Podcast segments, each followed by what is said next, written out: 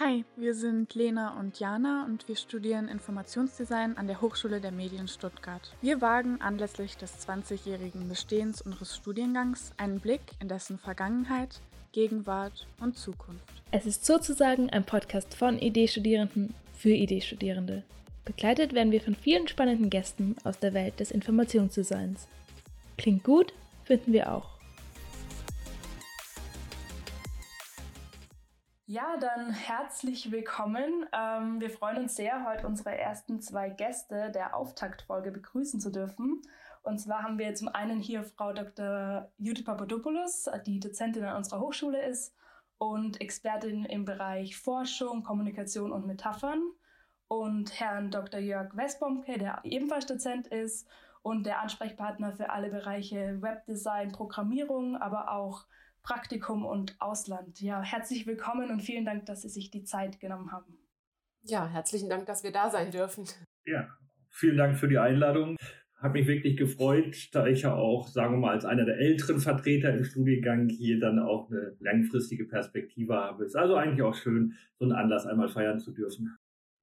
Ja, das spricht schon ganz gut an, weil die heutige Folge läuft ja ganz unter dem Motto Rückblick. Und dann würde ich Sie vielleicht auch einfach mal bitten, so einen Blick zurückzuwagen und uns zu erzählen, wie lange Sie schon Teil des Studiengangs sind. Ja, ich bin 2003 dazugekommen. 2001 ist der Studiengang ja mit dem Kernteam so aus zwei, drei Leuten dann eingerichtet worden. Ich bin dann sozusagen in der zweiten Welle, wenn man das so sagen darf, dann dazugekommen.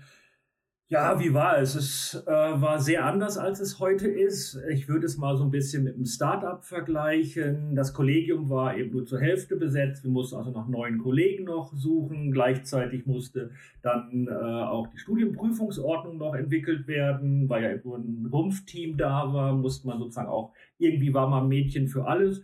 Also es war eine sehr agile Stimmung, würde man heute sagen. Es war einfach sehr interessant, weil jeder auch irgendwie alles machen musste. Also ich glaube, der Vergleich mit dem Startup, der passt eigentlich ganz gut.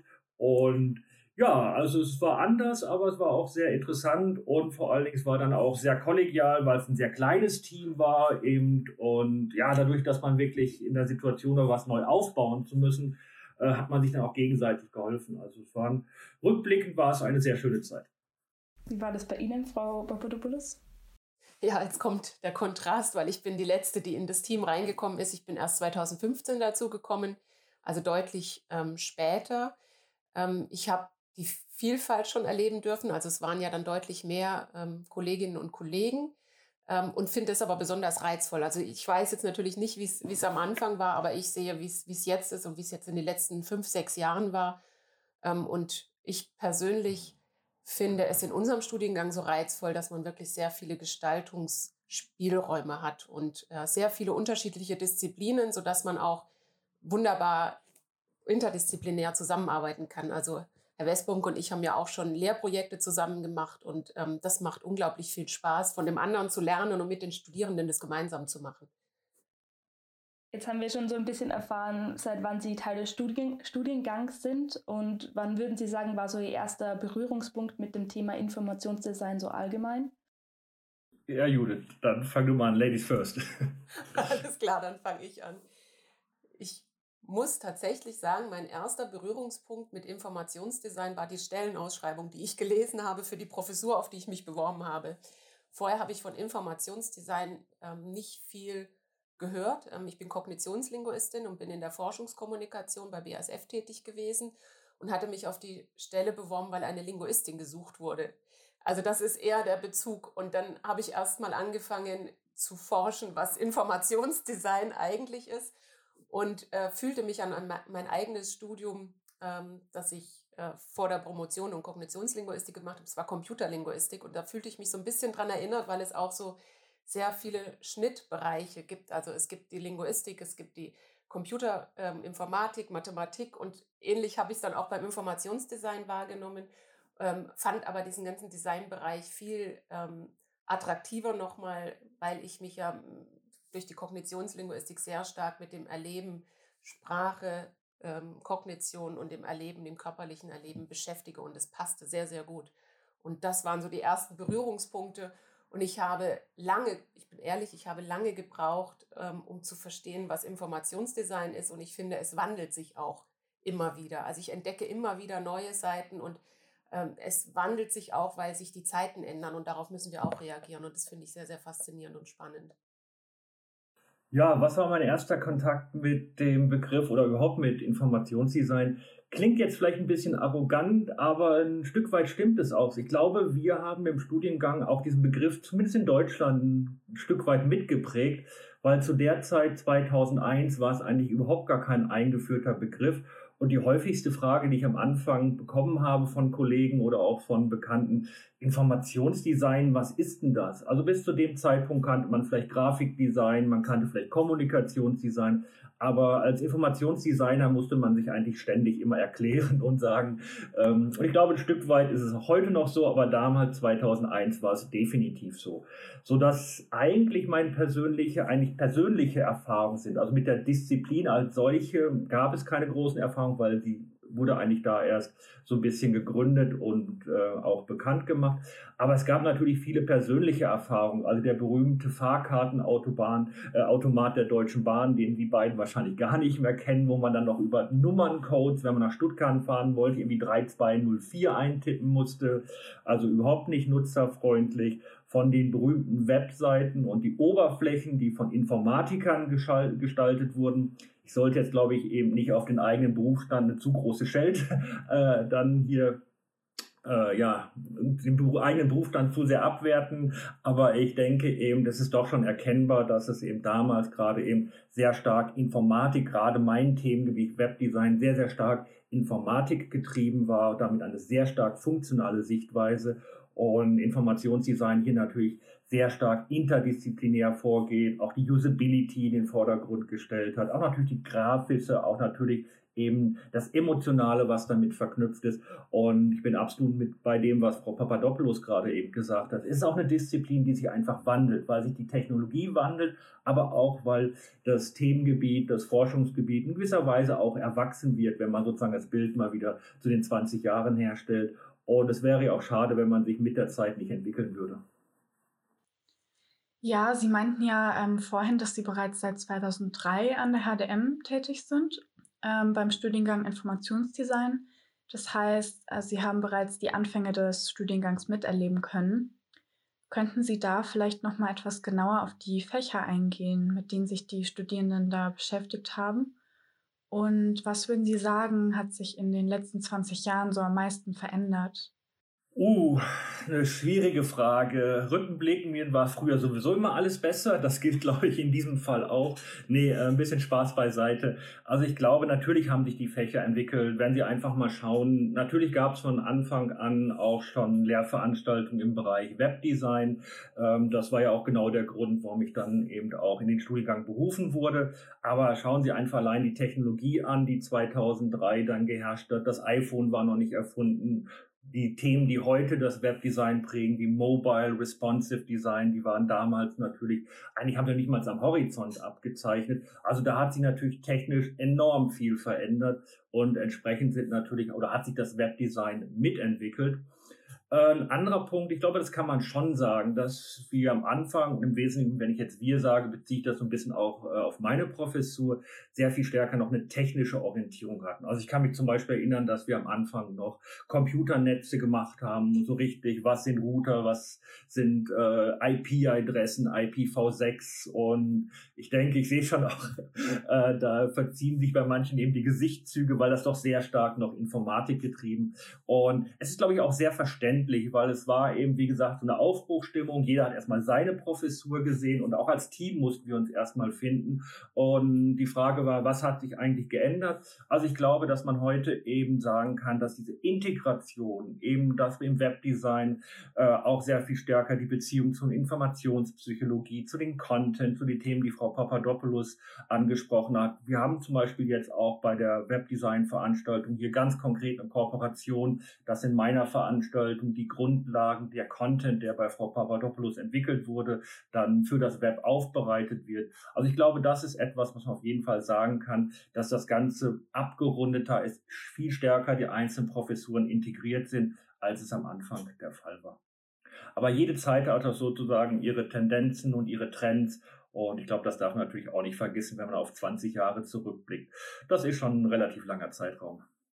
Und würden Sie da auch sagen, also Sie haben ja dann quasi auch den Umzug miterlebt, also vom alten ähm, Standort der HDM in der Wolframstraße jetzt quasi zum neuen Standort.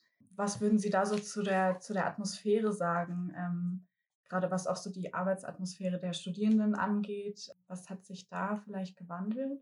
Ja, also ich glaube, da muss man wirklich auch vielleicht jetzt für die Zuhörer des Podcasts auch noch so ein bisschen reflektieren. Wir waren vorher halt unseren Standort mitten in der Innenstadt in der Wolframstraße und Wolframstraße 32. Und wer das Gebäude irgendwie kennt, das war ein früheres Verwaltungsgebäude. Also es hatte überhaupt gar kein Campus-Feeling. Es sah eigentlich eher so aus, wie man sich eben so ein klassisches Bürogebäude eben vorstellt. Und das ist natürlich jetzt auf dem Campus oben in Feingen mit dem neuen Gebäude ganz anders geworden. Man hat einen großen Hörsaal und es ist eben viel, ja, ähm, so wie man sich eigentlich Studium vorstellt. Äh, aber natürlich ist gewissen auch eine familiäre Atmosphäre damit ähm, ja, verloren gegangen, weil die Fakultät 3 war eben in diesem Gebäude oder das, was heute die Fakultät 3 war, äh, war in diesem Beu Gebäude und jetzt ist man doch Teile der großen HDM mit mittlerweile 5.500 Studierenden. Also alles hat auch in größere Dimensionen angenommen und damit natürlicherweise auch eben diese familiäre Flair, den man hatte. Ähm, Alleine, wenn ich ein kleines Beispiel nennen darf, also früher hatte man eben, waren auf dem wesentlich im dritten Stock die Bürogebäude und im zweiten waren dann die Seminarräume. Also es waren noch kurze Wege. Heute ist man doch irgendwie so gefühlt viel stärker eben getrennt und man hat auch durch den Großraumbüro, was wir jetzt bezogen haben, gar nicht so diesen Kontakt, man sieht sich auf dem Flur und so weiter nicht mehr. Also ich glaube, das würde ich als eine der Hauptunterschiede sehen, dass diese Familiarität verloren gegangen ist. Aber ein Riesenvorteil ist natürlich, dass wir jetzt hier eben auch ein Campusgebäude haben, auf dem Campus auch sind, also auch diese kreative Umgebung des Campus Feingen auch mit der Universität, einigen Forschungsinstituten jetzt nutzen können. Also von daher, wie fast alles im Leben hat es eben Vor- und Nachteile. Aber wenn ich mich irgendwo nachsehne, dann ist es eben diese Familiarität, diese kurzen Wege, diese Treffen, die mal eben auf dem Flur, das ist schon ein bisschen, was ich jetzt im neuen Gebäude vermisse. Ja, Sie haben ja gerade auch schon die Forschungsmöglichkeiten ähm, im neuen Gebäude erwähnt. Ähm, da würde ich bei Ihnen, Frau Papadopoulos, gerne mal ähm, nachfragen. Sie haben sich ja mit Forschung schon sehr viel beschäftigt oder viele Projekte damit auch im Studiengang schon verwirklicht. Unter anderem auch das Meta-Mint-Forschungsprojekt. Ähm, vielleicht können Sie einfach kurz erklären, ähm, ja, womit Sie sich da beschäftigen. Ja, gerne. Also bei dem MetaMint-Projekt, das steht für Metapher und MINT, also die MINT-Disziplinen Mathematik, Informatik, Naturwissenschaft und Technik. Äh, und wir untersuchen, wie wir mithilfe kognitionswissenschaftlicher Erkenntnisse Kommunikation, Image-Kommunikation neu gestalten können, um das Image, das schlechte Image von MINT-Fächern ähm, zu verbessern. Also viele Schülerinnen und Schüler haben Berührungsängste mit MINT-Disziplinen und dementsprechend gibt es Nachwuchskräftemangel auch. Also das heißt, immer weniger ähm, bewerben sich auf Studiengänge in MINT-Fächern oder machen auch kein Ausbildungs, ähm, keine Ausbildung in diesem Bereich. Und das ist ein großes Problem für die äh, Wirtschaft. Ähm, und ähm, da tragen wir im Prinzip dazu bei, dass wir sagen, okay, was können wir tun in der Kommunikation, um dieses schlechte Image, was zum Teil zu Unrecht schlecht ist, ähm, auch äh, wieder ein bisschen positiver zu beeinflussen. Also wir haben dabei auch äh, mit Schülerinnen und Schülern Gespräche geführt, Bedürfnisworkshops durchgeführt und stellen fest, dass ähm, wenig Bilder vorhanden sind, was MINT-Fächer überhaupt sind, dass sie auch als sehr abstrakt und sehr ja, lebensfern wahrgenommen werden und auch als, als Fächer, die wenig mit Menschen zu tun haben. Und das sind Faktoren, die stimmen so gar nicht. Und dann stellt sich natürlich die Frage, wie kommt es zu so einem Bild? Wie kommt es zu also einem Image, zu einem schlechten Image? Was sind die Einflussfaktoren und was können wir tun, um das auch wieder zu ändern, wenn es denn zu Unrecht ist? Also wir wollen nicht manipulieren und Dinge vorgeben, die nicht da sind, aber wir wollen erreichen, dass diese MINT-Fächer auch wieder in einer anderen Perspektive die dem eher entspricht, wahrgenommen werden, um auch so ein bisschen die Berührungsängste zu nehmen und zu motivieren, sich damit auseinanderzusetzen. Und das war Ziel von diesem ähm, Forschungsprojekt, das wir gemeinsam mit Pro3 durchgeführt haben. Pro3 ist ein Kompetenznetz für Verfahrenstechnik. Da sind Universitäten dabei, da sind viele Firmen dabei, große Firmen wie BASF oder Bayer, aber auch kleinere Firmen. Und da sind auch ähm, wissenschaftliche Institute wie zum Beispiel Max-Planck-Institute oder Fraunhofer dabei. Und die haben angefangen, die hatten jetzt auch Jubiläum, die hatten angefangen, ähm, sich eigentlich zu vernetzen. Das war die Motivation und haben sehr schnell, also wollten Fachaustausch und haben sehr schnell festgestellt, nee, wir haben das Nachwuchskräfteproblem und bemühen sich da ähm, etwas zu tun. Und unsere Begegnung war über meinen damaligen Arbeitgeber BASF zustande gekommen und wir haben mit einem Lehrprojekt gestartet. Da ging es darum, ein ähm, Video, ein Image-Video für das Studien äh, für das Studium der Verfahrenstechnik zu produzieren. Und was ganz toll war bei diesem Lehrprojekt, war, dass wir da auch zusammengearbeitet haben. Also Herr Westbrunk hat es vorhin schon angedeutet, dass wir häufig auch schauen, dass wir unsere Veranstaltung zusammenbringen. Und da war es auch so ein Kooperationsprojekt, bei dem wir ähm, einerseits die Videos produziert haben. Das war so die technische Seite, die Herr Westbrunke betreut hat. Und ich habe äh, mit den Studierenden dann gemeinsam den Content ähm, erstellt. Und das war ein sehr erfolgreiches Projekt. Das Video wird heute auch gerne eingesetzt von vielen Firmen und auch von diesem äh, Verein. Und das war auch der Startschuss für dieses Forschungsprojekt. Und das finde ich ganz interessant, dass man sieht, über solche Lehrprojekte kann eine Forschung entstehen, kann ein Forschungsprojekt entstehen. Ähm, aber auch wieder in diesem Forschungsprojekt haben wir ganz stark die Lehre wieder eingebunden. Also wir haben ja sehr stark mit Metaphern darin ähm, gearbeitet äh, und haben zum Beispiel dann in der Lehre auch Metaphernwerkstätten gemacht. Metaphern, die wir gefunden haben, die passen, um MINT sehr gut zu beschreiben und auch die, das Image zu verbessern, die haben wir dann in der Metaphernwerkstatt in Kampagnenkonzepten umgesetzt. Und das ist eine ganz schöne Wechselwirkung. Also, dass wir einerseits Forschung haben, andererseits Lehre und wir müssen sich immer getrennt betrachten, sondern wir können es auch sehr gut verzahnen und es funktioniert bei uns im Studiengang sehr, sehr gut. Ja, Sie haben es gerade auch nochmal erwähnt, die Metaphern, also mit denen beschäftigen Sie sich ja auch sehr intensiv. Ähm, was würden Sie da sagen, ist so dieser Vorteil, mit denen zu arbeiten, auch in der Forschung oder in der Lehre jetzt? Ja, ich forsche seit 20 Jahren zu Metaphern und komme nicht mehr weg von ihnen. Ähm, was man, glaube ich, verstehen muss bei den Metaphern ist, dass sie kein sprachliches Phänomen sind. Ich merke häufig auch da, wie bei MINT-Fächern, man hat Berührungsängste und denkt, oh, Metaphern, so ein Stilmittel und ein bisschen Rhetorik. Ähm, die äh, Kognitionswissenschaften, gerade die Kognitionslinguistik, zeigt seit den 80ern ungefähr, dass Metaphern unser Denkprinzip sind. Das heißt, unser, unsere Kognition baut sich sehr stark über metaphorische Systeme auf.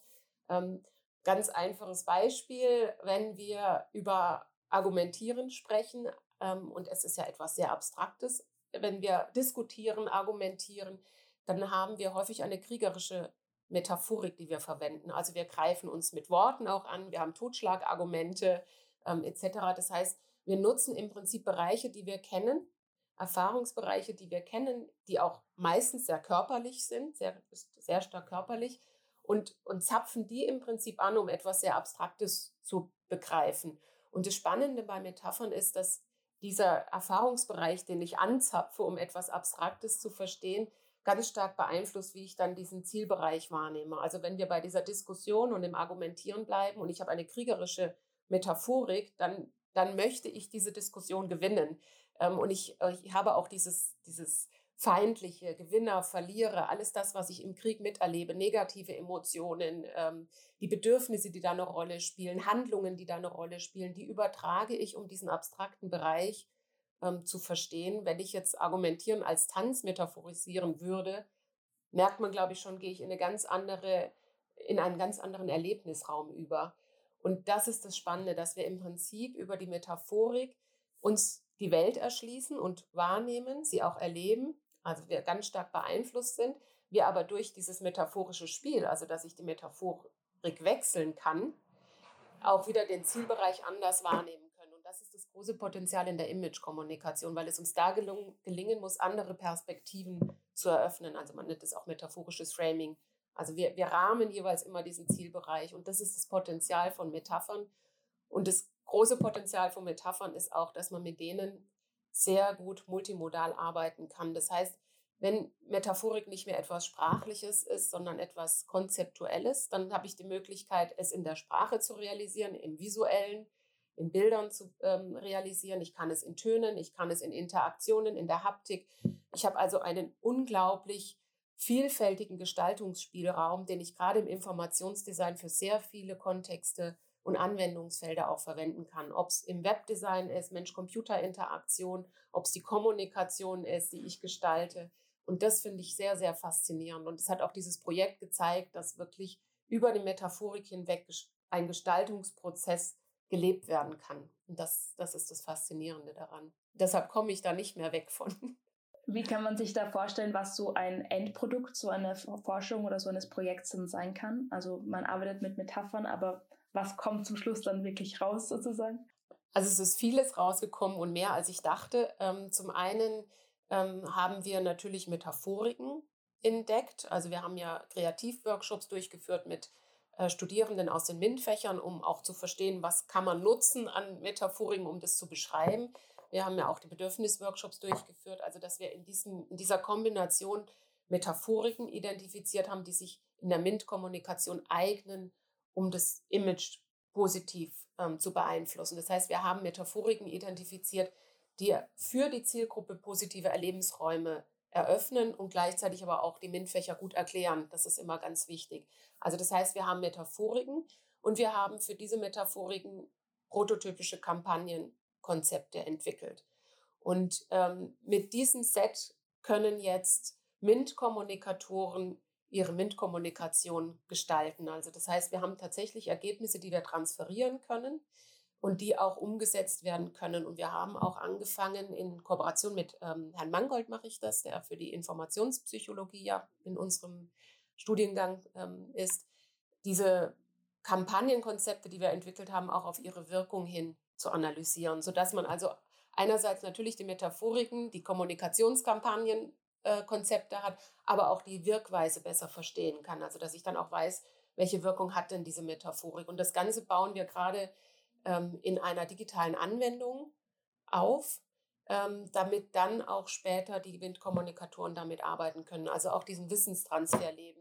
Einerseits ist für uns spannend zu sehen, wie geht der Prozess, wie kann man damit arbeiten, was steckt da an Wirkungen drin, aber dann auch sagen, okay, an, an Hochschulen für angewandte Wissenschaften haben wir auch die Aufgabe, mit der Praxis sehr stark zusammenzuarbeiten und diesen Wissenstransfer auch voranzutreiben. Und das wird über diese digitale Anwendung ähm, jetzt gerade getan, auch wieder mit Studierendenprojekten, was ganz schön ist. Und was auch letzten, letztlich noch ähm, verfeinert wurde, ist, dass wir aus den ganzen Erfahrungen, auch mit anderen Projekten, ähm, den Embodied Design Prozess gestaltet haben, äh, den ich beim Jubiläumsfest vorstellen darf. Das ist eine kleine Überraschung. Das verrate ich jetzt noch nicht. Alles klar. Schon mal ein, ein guter Punkt, warum man dann am Jubiläum auch teilnehmen kann. Genau.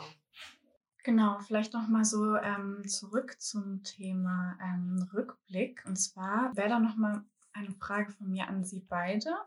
Was war ein Projekt aus den vergangenen Semestern oder so ein persönliches Highlight ähm, von Ihrer Zeit an der HDM, an das Sie sich gerne ähm, zurückerinnern? Weil es Rückblick war, starte ich einfach mal nicht, weil ich unfreundlich bin.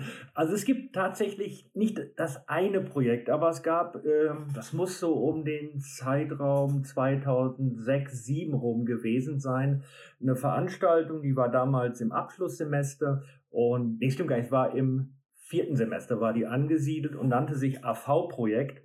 Und das Ziel war halt einmal natürlich so ein bisschen in die Erstellung von Kurzfilmen, Kameratechnik, äh, die ganzen Einstellungsfragen, also einfach sich ein bisschen mit dem Medium Film vertraut zu machen. Und es war ein Kurs, der praktisch ausgelegt war. Also es gab nachher eben auch eine praktische Arbeit.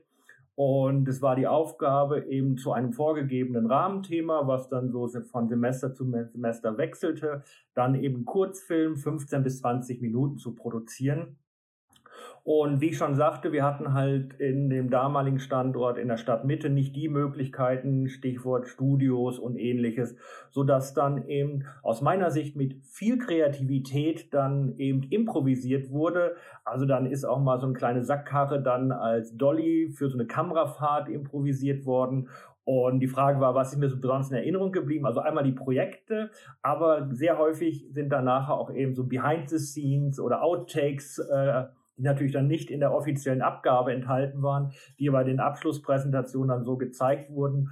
Und das fand ich dann wirklich toll, wie man auch gesehen hat, wie man mit wenig Möglichkeiten, aber viel Kreativität und noch mehr Engagement dann wirklich auch gute Projekte und da sind so viele, da ist ein Musikvideo, ein Rap rausgekommen, der IDB-Rap, der glaube ich heute auch noch teilweise kursiert und bekannt ist.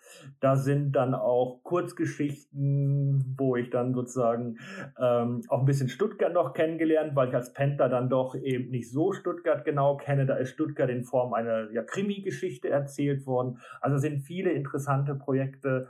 Und ich glaube, ich darf auch ein bisschen spoilern, dass einige davon auch auf der virtuellen Feier dann zu sehen sein werden. Aber auch hier möchte ich, wie Frau Papadopoulos, noch nicht zu viel verraten, nur ein bisschen anteasern. Ja, mir fällt die Frage schwer, weil ich habe fast jedes Semester Highlights und besondere Momente. Ähm, ich mag es einfach unglaublich gerne, mit Studierenden und Partnern gemeinsam Projekte zu stemmen. Wir haben zum Beispiel mal für die Media Night einen Erlebnisraum 4.0 konzipiert, mit dem Ziel, in diesem Erlebnisraum die neuen Arbeitszeitmodelle und vor allem auch die flexiblen Arbeitszeitmodelle kennenzulernen mit sehr vielen interaktiven Formaten. Und das Besondere daran war, dass wir die Informationen mit Hilfe von Poetik vermittelt haben. Und über diese poetischen Elemente haben wir versucht, dieses Erlebnis und diesen Erlebnisraum sowie die Informationen zu diesen flexiblen Arbeitszeitmodellen positiv ähm, zu gestalten und zu vermitteln. Das war was, was ganz Besonderes. Aber wir haben auch ganz viele andere Projekte. Wir haben zum Beispiel jetzt gerade wieder in der Metaphernwerkstatt ähm, eine, eine Reise, die wir konzipieren, um ähm, jungen Menschen, äh, um junge Menschen an die Cybersecurity heranzuführen und so eine Awareness zu fördern. Und da entwickeln wir gerade Reiseszenarien, auf denen man einerseits die Welt erkennen, äh, äh, kennenlernt, explorieren kann. Also wir haben Indien dabei, wir haben Norwegen dabei, wir haben sehr unterschiedliche Reisearten dabei und auf diesen Reisen passieren ähm, positive Erlebnisse. Man kann sehr viel kennenlernen, man lernt die Kultur und das Land kennen, aber man lernt auch immer wieder die Cybersecurity kennen. Sehr metaphorisch, manchmal auch wörtlich. Das macht gerade irre viel Spaß. Wir dürfen auch am Samstag das ähm, auf einem Workshop von, dem, von der Landesmedienzentrale vorstellen, also Lehrern und äh, Schülern vorstellen. Da freue ich mich schon drauf, da haben wir Prototypen gemacht. Aber es sind auch Jetzt aktuell läuft auch das Embodied Design Lab. Da arbeiten wir mit Musikern und Tanzpädagogen und Choreografen zusammen, um MINT-Inhalte, wir haben zum Beispiel Hormone, wir haben die Physik der Farben, äh, wie wir die tanzen und musizieren können und darüber mal Informationen ganz anders vermitteln können. Also wir, wir denken sehr klassisch immer, aber wir haben unseren Körper und wir haben sehr viel andere Ausdrucksmöglichkeiten, um Themen zu erfahren. Und das ist gerade ein Riesenexperiment, das mir sehr, sehr viel Spaß macht. Und wir haben die Studierenden dazu, was ich so grandios finde. Also wir haben, haben sehr offene, mutige Studierende, die auch Lust haben, mal neue Wege zu gehen. Und das ist jedes Semester aufs Neue fantastisch. Das macht mir Spaß. Okay. Wir sind auch schon fast beim Ende des Gesprächs angekommen. Und hierfür haben wir noch eine Abschlussfrage vorbereitet. Und zwar, wie würden Sie Informationsdesign mit drei Worten beschreiben? Also ich fange einfach mal an. Also ich glaube, ein Wort, was auf jeden Fall dazugehört, ist interdisziplinär. Und das ist, glaube ich, auch etwas, was mich damals fasziniert hat, was mich heute noch fasziniert. Also ich glaube, das gehört für mich auf jeden Fall dazu. Äh, über die anderen beiden muss ich noch kurz nachdenken. Also ich mache es aus meiner Perspektive. Ob es andere so sehen, weiß ich nicht. Ich würde sagen, es ist äh, verrückt, menschzentriert und tiefergehend. Und das ist eine ganz äh, individuelle Perspektive, glaube ich. Und verrückt im, im wörtlichen Sinne. Ich, ich hoffe, dass wir Dinge, die äh, festgefahren sind, wieder verrücken können und anders gestalten können. Ähm, und das sehr stark mit ähm, einer menschzentrierten Perspektive machen. Also ich glaube, dieses wie erleben wir die Welt, wie erleben wir Informationen äh, und wie können wir Informationen so aufbereiten, dass das gut passt zu dem jeweiligen Erleben, äh, das wir auch ähm, erzielen wollen und auch zu den Menschen, mit denen wir ähm, oder für die wir entwickeln. Das ist, glaube ich, ganz wichtig. Und was habe ich als drittes gesagt? tiefergehend. Tiefergehend, genau, tiefergehend äh, habe ich gesagt, weil wir, und das zeichnet uns, glaube ich, aus, meistens auch Themen haben, die sehr abstrakt sind, die man sehr tief beleuchten muss. Also wir haben nicht so diese äh, sehr leichten Themen, die man locker kommunizieren kann, sondern wir haben immer abstrakte Themen, wie bei den MINT-Themen, die ich gerade hatte, immer die ein bisschen kniffliger sind, wo es auch eine, eines Informationsdesigns bedarf. Also wo wirklich mehr gefragt ist als eine lockere Kommunikation, sondern die muss wirklich tiefer gehen. Man muss das, was wir vermitteln wollen, sehr tief explorieren. Jetzt hatte ich zum Glück noch ein paar Sekunden Zeit. Von daher, Judith, vielen Dank dafür. ja, also ich hatte eben gesagt, ja, interdisziplinär, das ist weiter aus meiner Sicht ein wichtiger Punkt. Ich würde als zweiten Begriff spannend hinzufügen, weil ich blicke jetzt ja auf, ja, jetzt sind 17 Jahre eben im Studiengang zurück. Und wenn ich einfach schaue, wie sich es auch verändert hat, hat aber jede Zeit seine Herausforderungen gehabt. Also ich könnte gar nicht mal sagen, ob die Zeit früher besser war oder jetzt. So eigentlich jede Zeit ist so, wie sie ist und hat eben neue spannende Herausforderungen. Und ich würde als drittes eben noch, ist jetzt kein Wort, sondern eher eben eine Aussage, ich denke weiterhin dringend nötig. Ähm, wir haben ja ganz am Anfang des Podcasts drüber gesprochen. Ja, damals waren das so die Fahrkartenautomaten, wo man noch über Nummerncodes sich dann das Ziel seiner Reise aussuchen musste glaube, da sind wir heute mit Touchscreens und animierten Oberflächen weit von entfernt. Aber ich glaube deswegen, dass Informationsdesign nicht weniger wichtig geworden ist, sondern wir haben neue Herausforderungen. Wir haben jetzt die Mobiltelefone, wir haben vielleicht irgendwann dann Augmented Reality, so dass ich eben auch heute noch sagen, die Probleme sind sicherlich andere, aber die Herausforderungen sind eigentlich die gleichen die wir auch dann 2001 zu lösen hatten, nämlich solche Informationsdarstellungen benutzerfreundlich, äh, zu gestalten. Und ich denke, da wird es auch die nächsten 20 Jahre, äh, um jetzt mal ein bisschen Ausblick auch noch zu wagen. Ich werde zwar nicht mehr dabei sein, aber auch da wird es, glaube ich, in 20 Jahren immer noch Herausforderungen für das Informationsdesign geben, sodass es aus meiner Sicht diese Fachdisziplin nie überflüssig wird. Darf ich Sie mal fragen, wie Sie, also welche drei Begriffe Sie wählen würden, um Informationsdesign zu beschreiben? Ähm, gute Frage. Also was mir tatsächlich als erstes so in den Kopf gekommen ist, ist Teamarbeit und mh, hm, lange Nächte. also ja, also das mit der Teamarbeit ähm, tatsächlich von einigen Freunden, die kennen das irgendwie gar nicht so, dass man so stark in Projektteams zusammenarbeitet.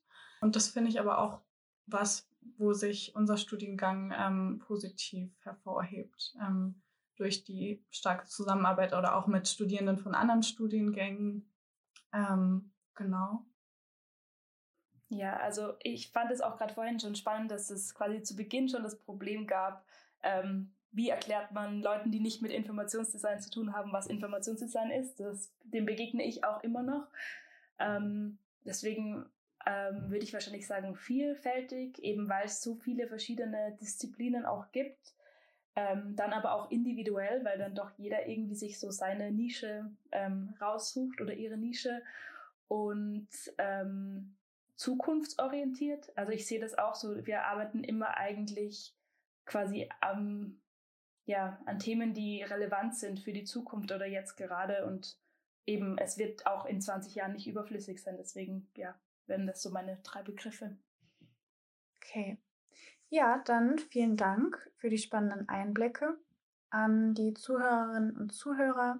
Wir hoffen, euch hat die erste Folge unseres Podcasts gefallen und die nächste Folge wird dann in zwei Wochen erscheinen. Genau. Dankeschön auch nochmal an unsere Gäste und ähm, ja, tschüss. Dies war die heutige Folge. Na, Lust auf mehr? Dann hör doch gerne in eine weitere Folge des Idee-Jubiläumstalks rein. Neue Folgen erscheinen alle zwei Wochen bis zum Event am 29. Juni. Wir freuen uns, dich dort zu sehen und bis dahin, mach's gut und bleib gesund. Ciao.